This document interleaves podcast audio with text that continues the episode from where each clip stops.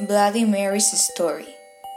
Mary Tudor, the only daughter of Henry VIII and Catherine of Aragon, who survived, was born in Greenwich in 1516. When she turned nine years old, her father named her Princess of Wales. Henry VIII tried to cancel his marriage with Catherine of Aragon, as she was unable to give him a male, but the Pope did not allow it. The king secretly married Anne Boleyn, breaking relationship with the Catholic Church and proclaiming himself head of the Anglican Church, made by him. Thomas More, one of Mary's teachers, refused to betray the Catholic Church, which cost him his head.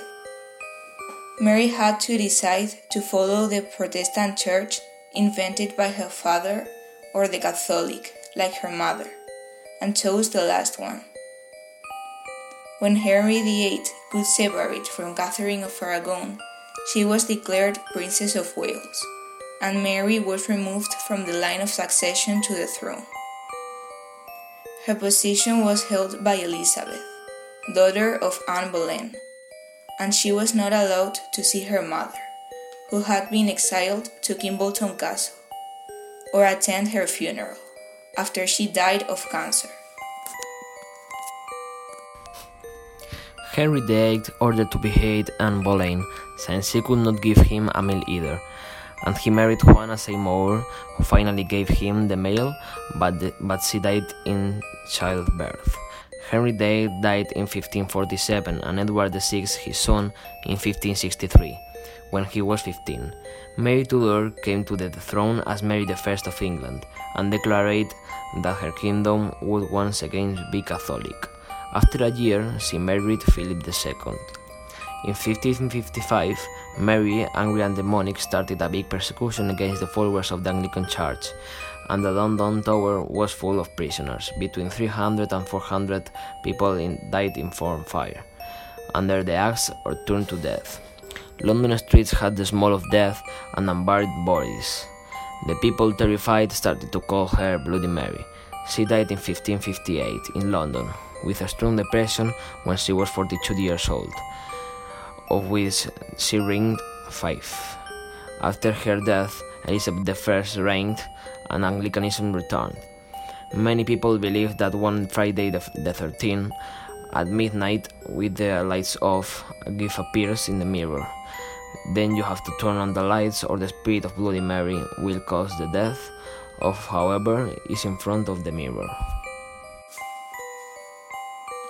Historia de Bloody Mary María Tudor, la única hija de Enrique VIII y Catalina de Aragón que sobrevivió, nació en Greenwich en 1516. Cuando cumplió nueve años, su padre la nombró princesa de Gales. Enrique VIII intentó anular su matrimonio con Catalina de Aragón, ya que ésta era incapaz de darle un hijo varón, pero el Papa no se lo permitió. El rey se casó en secreto con Ana Bolena, rompiendo así relación con la Iglesia católica y proclamándose cabeza de la Iglesia anglicana, creada por él. Tomás Moro, uno de los maestros de María, se negó a traicionar a la Iglesia católica, y esto le costó que le cortaran la cabeza. María tenía que decidir seguir la Iglesia protestante inventada por su padre o la católica, como su madre, y eligió la segunda. Cuando Enrique VIII pudo separarse de Catalina de Aragón, ella fue declarada princesa de Gales y María fue apartada de la línea de sucesión al trono. Su puesto lo ocupó Isabel, hija de Ana Bolena, y no le permitieron ver a su madre, que había sido desterrada al castillo de Kimbolton, ni asistir a su funeral después de que muriera de cáncer. Enrique VIII ordenó decapitar a Ana Bolena, ya que tampoco pudo darle un varón, y se casó con Juana Seymour, que finalmente se le dio, pero ella murió en el parto. Enrique VIII murió en 1547 y Eduardo VI, su hijo, en 1553 a los 15 años. María Tudor pasó al trono como María I de Inglaterra y declaró que su reino volvería a ser católico. Un año después se casó con Felipe II.